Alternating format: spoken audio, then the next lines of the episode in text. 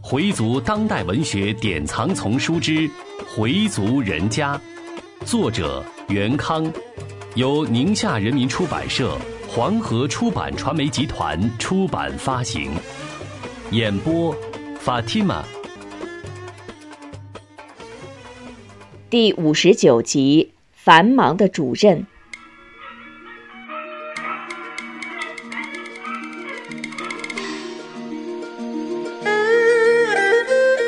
由于为保卫寺产不受侵占而做的一切及之后的表现，使米少元在当地穆斯林中威望大增。在阿訇和乡老们的支持下，米少元被选为寺管会主任。自从当上寺管会主任后，米少元几乎成天都泡在寺里。他感觉肩上压了副重担，不能辜负乡老们的希望，想方设法把这项工作做好。他、薛兆奇和老钱等人商量，开斋节能不能多动员一些回族群众参加。但老薛对米主任的意见并不热心，甚至很冷淡。老钱倒比较支持，不过他的工作进展的也不十分顺利，支持率不到一半儿。出师不利，对米少元无疑是一个打击。他还是坚持这个意见。动员老伴儿，动员孙女儿，但得到的回答都不令人满意。老伴儿借口照顾老太太不去，孙女儿怕学校不批准。米尚元想到二十世纪五十年代时，每年的开斋节，学校里的回族学生都放假一天，大家可高兴了。后来参加工作后，到开斋节时也有一天假，加入组织的回族就放弃了。他没有加入组织，可以去清真寺。一九八五年后，到清真寺里的人就少了。能坚持去礼拜的人被认为是头脑顽固不化的人。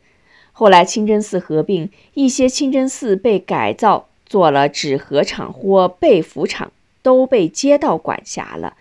二十世纪六十年代初期，他从监狱里出来后，就听说几个经常去礼拜的乡老。都被请去学习，让他们换脑筋。组织他们学习的就是马小怀那类人，所以现在米少元一提到马小怀这类人，还是气儿不打一处来。少元坚信自己的想法是正确的，他觉得现在党的民族宗教政策是正确的，是合民意、顺民心的，是深受广大回族群众拥护的。假如现在还是畏首畏尾、无所作为，我们对得起广大回族群众吗？少元要动员所有能去的回族群众都去清真寺参加开斋节的活动，但效果不佳。少元有些沮丧，他又对孙女儿说：“学会，你应该跟你们老师说，开斋节是我们回族的节日，应该给回族学生放假。”学会感到有些为难。少元继续说：“你不去说，我去学校说去。”学会拦住爷爷：“哎，您还是别去了。”这时，回春秀下班回来了，也劝公公说：“爸，现在他们学习太紧，就别让他耽误课了。”少元非要坚持让孙女儿请假，春秀只好把婆婆搬出来替她说话。丁宝香说：“你一个人去不就得了？”干嘛非得劝我们大伙都去不可呀？你当了主任就非得折腾我们呀？少元生气了，怎么叫折腾你们？开斋节是咱们回民的节日，国家规定给回民放假，大家都去有什么不好啊？但是家里人都不是很积极。少元一脸的无奈，动员大家来清真寺是他提倡的，他是寺管会的主任。结果自己一家谁都来不了，怎么跟人家说呀？其他乡老会怎么看自己呀？丢人，真是丢人啊！钱乡老那儿的动员工作也不顺利，老伴儿上厕所时摔了一下，小腿骨折，出不了门。儿子儿媳和女儿没一个要来的，理由是平时连清真寺的门都没进去过，开斋节去个什么劲儿呀？再说了，那都是你们乡老们的事儿。我们什么都不会，上那儿还不进出丑啊？不去不去，钱乡老没词儿了。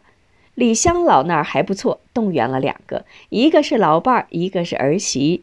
李香老是怎么动员的呢？他说：“开斋节那天，所有的穆斯林都要来清真寺，能礼的就跟着大家一起做礼拜，不能礼的就可以在旁边看着。礼完拜，大家一起聚餐，不要钱，白吃。中午你们也就不用做饭了。”两个女人很高兴，那好啊，咱们去。其他乡老有的动员了一个，有的动员了两个，总共能来二十来人。少元觉得自己很没面子。别人都能动员人来，为什么自己一个也没动员成呢？不行，回去还得跟他们说去，非得让老伴儿来不可。开斋节还有不少事情得事先安排。米少元把几个寺管会的成员叫到一起商量。开斋节礼拜的人一定多，大殿上如果跪不下，院子里要增加礼拜毯，还要准备好音响。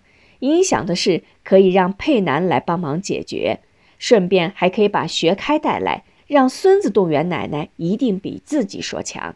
学会如果学校允许也会来，否则一个堂堂的大主任连一个人都没动员来，太说不过去了。学会是想去参加大学生的活动，对爷爷组织的活动，他也想去看看。因为自从在清真寺礼过几次宵礼后，那几个老大妈、老奶奶对他特别亲。要是开斋节也去见见这些老人，也是很幸福的。但他不知道学校能不能放半天假，请两节课的假也行。赶不及就得跟妈妈要上二十块钱打出租车过来。他这样想着，明天就是开斋节了。少元忙得几乎连喝茶的功夫都没有。虽然有分工负责，但他还是不太放心。尤其是刘师傅那摊儿，他最不放心。都好几天了，刘全东转转西看看，跟这个说说，跟那个聊聊。老钱问他要准备什么，他好像总是没准谱。一问他，他就半急不急地说：“哎，着什么急呀？不就这点事儿吗？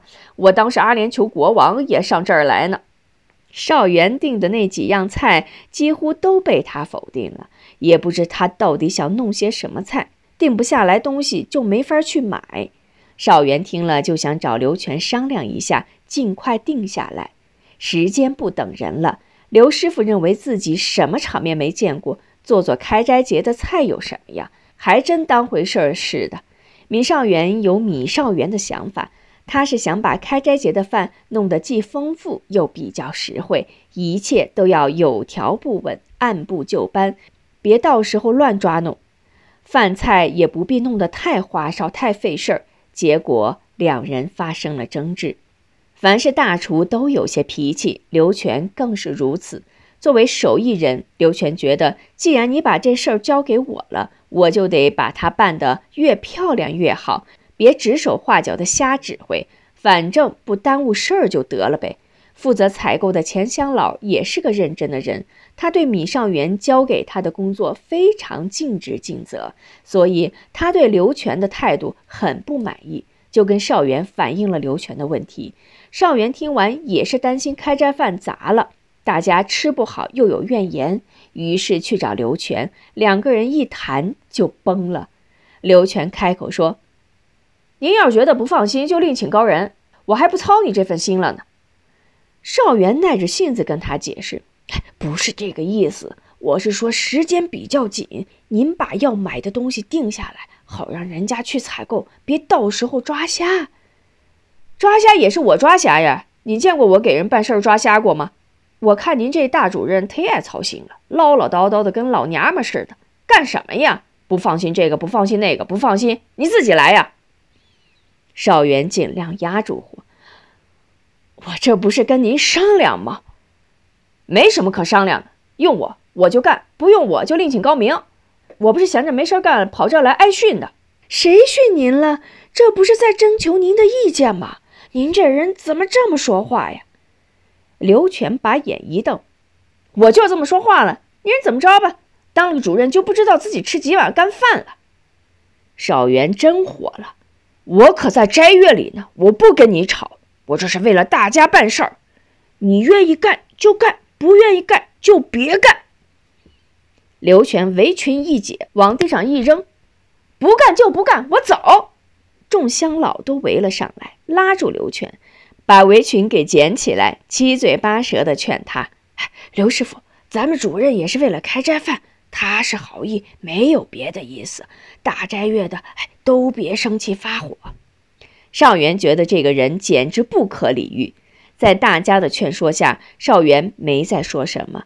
一是，在斋月里不能发生吵架，更不能出言不逊、张口骂人。刘全这样真是不讲道理，连起码的规矩都忘了。他很生气，当个主任怎么还会生这个嫌弃？他心里很是窝火，但又不能发作。他得马上调整好自己的情绪，不能为这么点小事耽误了大事。钱祥老也过来说：“刘全这个人就是这样，别跟他一般见识。”尽管如此，少元的心情还是一时难以平静。其他乡老有说刘全不好的，也有说米主任太唠叨的。你把事情交给他就行了，让他去弄得了。老是一百八十个不放心，那人家还不火呀？薛乡老也批评刘全，咱们主任是有点爱唠叨，可他是为谁呀？是为他自己吗？再说人家不就问问吗？你说话这么难听，搁谁谁也不乐意呀。你来这儿忙活不是为大家吗？都是咱们回民的事，有什么可吵？这么甩咧子，大声吵吵的可不对呀！现在可还没出斋月呢。薛乡老可是这儿有威望的人，他说话了，刘全得乖乖的听着。明知道自己不对，但仍然为自己找辙。我就腻歪别人指手画脚，一旁瞎嘚嘚。薛兆琪没再说话，走开了。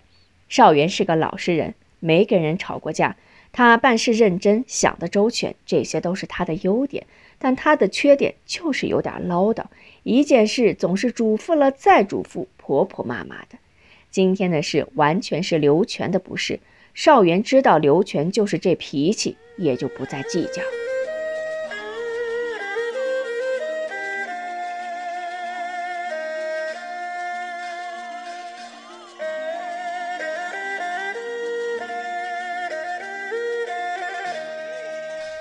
东西都买齐了，刘全就开始准备。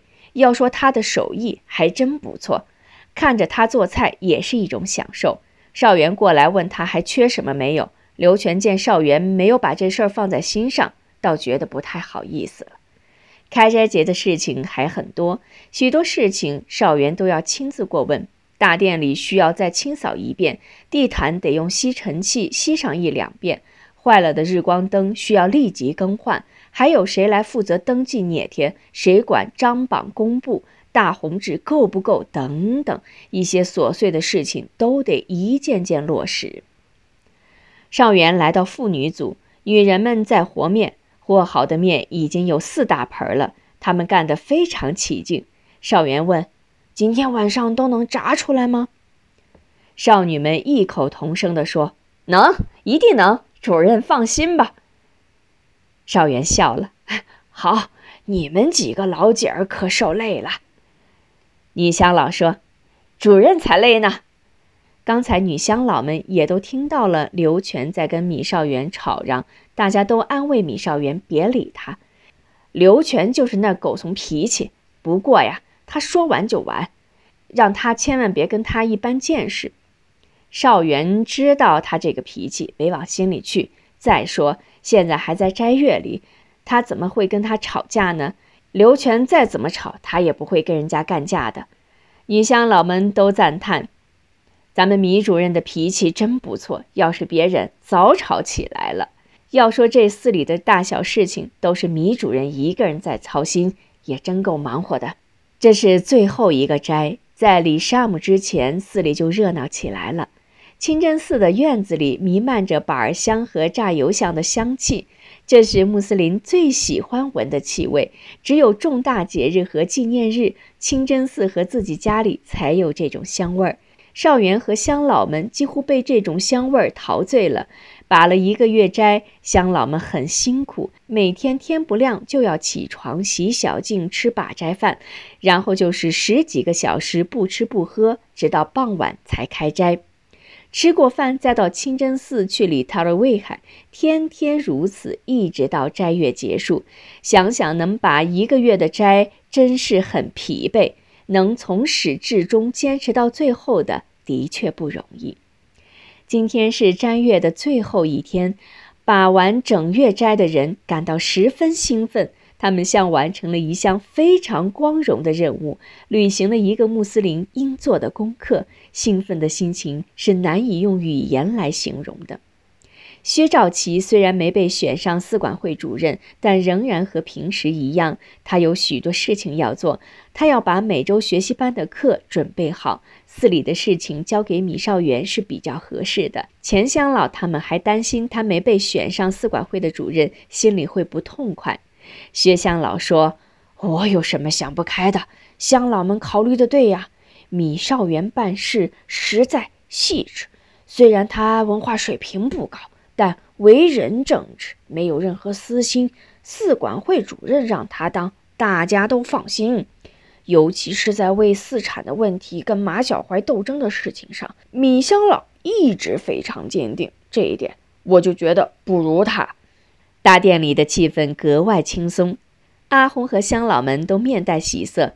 在这三十天里，阿红和众乡老每天聚在一起诵读《古兰经》，虔诚的礼拜，祈祷幸福、平安、吉祥。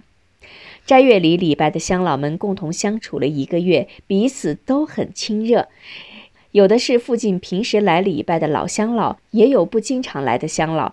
这些人大部分是从外地来北京做生意的回族、维吾尔族、萨拉族的穆斯林。虽然地域不同，但大家心情是一样的。在这一个月里，这些人天天见面，像熟人的老朋友。晚上，少元回到家，家里人都吃过饭了。老伴儿给他倒上茶。忙活了一整天的少元的确感到疲乏了。坐在椅子上还不觉得舒服，又拉过一把椅子，把双腿放在上面，这样才觉得舒服一些。老伴儿拿过一个油香，还是热的，递给少元：“快尝块油香吧，今年的油香炸得特别好，慰劳慰劳咱们主任。”老伴儿半带奚落，半带褒奖的话，少元并没理会。他掰了一块尝了尝，赞扬道：“嗯，不错。后街的梁大妈。”得给送几个，他老人家那么大岁数了，自己炸不了。丁宝香说：“我都打出份儿了，后街的梁大妈、西头的张家，还有哈家，他舅舅家，一共七家，不算佩荣跟佩南他们，每家给两个就行了。”少元问：“佩东回来吗？”老伴儿说：“回来吧，吃饭前听学会他妈接电话时说来着。”正说着，佩东提着一大兜子进来了，爸妈。少元见了儿子，很是高兴。丁宝香忙问他吃了没有，佩东说还没呢。春秀也跑过来了，一听丈夫还没吃饭，转身就去做菜。佩东急忙叫住妻子：“别忙，你先把这肉放进冰箱。”妻子接过兜子，觉得很沉，就问：“多少斤呢？这么重？”佩东说：“有二十斤吧，都是后腿肉，还有羊肚子、羊肝，都收拾好了的。爸妈都想吃爆肚，明天给他们做点爆肚尝尝。”少元很高兴，说：“我可有些日子没吃爆肚了。上次吃还是在北小街路口吃的，现在也不知道迁哪去了。早先咱们西头有卖爆肚的，你爷爷经常带我去吃。这一晃啊，得有五十多年了。”丁宝香吩咐儿媳给佩东爆点肉，回春秀答应着就去厨房了。学会听到爸爸的声音，也从自己的小屋跑了出来。他有二十多天没见到爸爸了。学会对爷爷说：“爷爷，告诉你一个好消息。”爷爷问：“什么好消息？”学会调皮的把头一歪：“您猜。”爷爷说：“考试得了一百分。”学会摇摇头：“不对。”爷爷又猜：“一定是什么比赛得了第一。”学会仍摇摇头：“那我就猜不着了。”告诉您吧。明天我们回族学生可以不去上课。少元一听，高兴地说：“哦，这可是个好消息！明天咱们一起去清真寺。”然后又对老伴儿说：“你怎么样？你看人家学会都请假了，你还在家里待着。”丁宝香反驳说：“我也没说在家待着呀，我不得做饭吗？都上清真寺了，还做哪门子饭呢？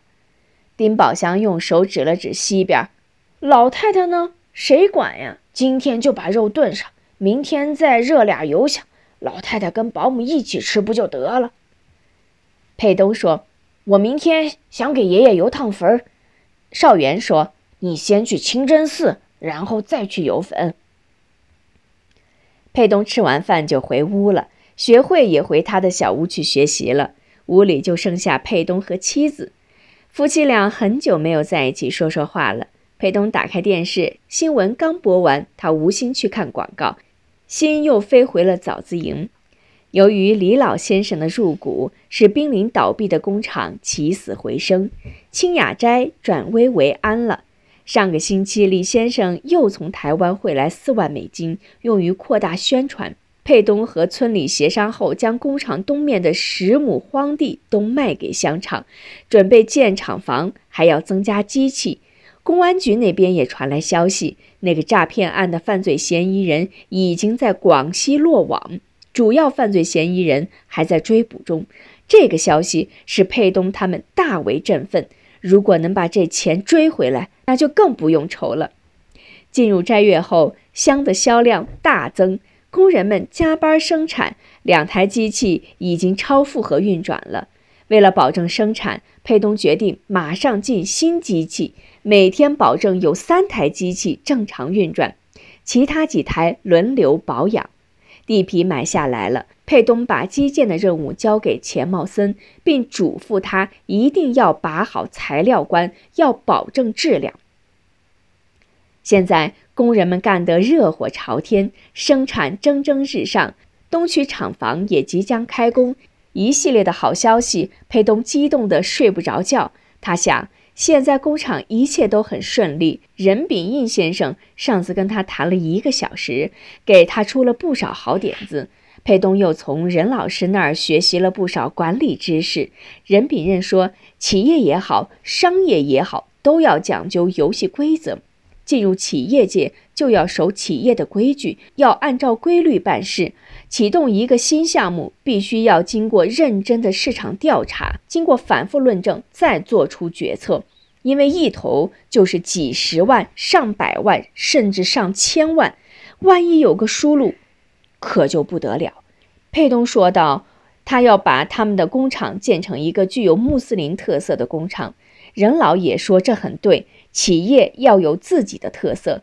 既然是穆斯林特色的，就要在穆斯林上多下功夫，动动脑筋，还可以跟伊斯兰国家打交道。佩东非常高兴，说这个想法好，搞好了可以跟阿拉伯国家做些生意呢。任老也说这是一个很好的思路。既要打开国内市场，还要打开国际市场，这样的事业就会越做越大。佩东拿出两千元钱给任老，任老坚决不要。他说道：“为什么不收佩东的钱呢？第一是他们的事业刚刚起步，需要资金，现在还是半个穷人；第二，他们已经是朋友了，朋友之间谈话能收费吗？过去不是有句‘君子之交淡如水’吗？”他们就是君子之交。佩东见任老这么真诚，也只好作罢。回来后，他和老钱德生谈了会见任先生的情况。老钱说：“把咱们厂办成一个穆斯林特色的工厂，这个想法很对路。将来我们再上一些别的项目，逐渐形成一个企业集团。”佩东说：“我也是这个意思。”德生说。那佩东哥就是集团公司的大老板了。佩东推了德生一把：“你小子想的太好了，你以为当个大老板那么容易？得学习呀！现在才知道自己比白痴强点儿。”德生说：“你不是在骂我们吧？你都快要白痴了，我们还不都是白痴啊？”想到这儿，他脱口说了句：“真得学习呀。”妻子问：“又想学什么呀？”佩东吹了吹漂浮在杯子上面的茶叶，说：“哎，我是说啊，自己的水平差，得学习怎么管理。下次你再去工厂，恐怕就不认识了，变化可大了，是吗？东边我们又买了十亩地，再盖几个车间，还想盖一座三层的楼房，一层当库房，二层办公，三层宿舍。我们一次多投点儿，就把地皮给省了。要是都盖平房，太占地方。我跟德生说了，新盖的房子地基要按三层或四层的地基打。现在我们先盖两层，等以后有了资金再起第三层、第四层。这样十亩的地方就可以当成二十亩、三十亩来用。将来啊，地皮是最贵的。要是还有资金，我还想多买点地儿，准备再发展。春秀也被丈夫描绘的前景所打动了。那太好了，等你那儿盖了楼房，我就跟你到那边去住。佩东说：“你去了，咱们爸妈和学会谁管？再说，等这里一拆迁，我们还得找周转房。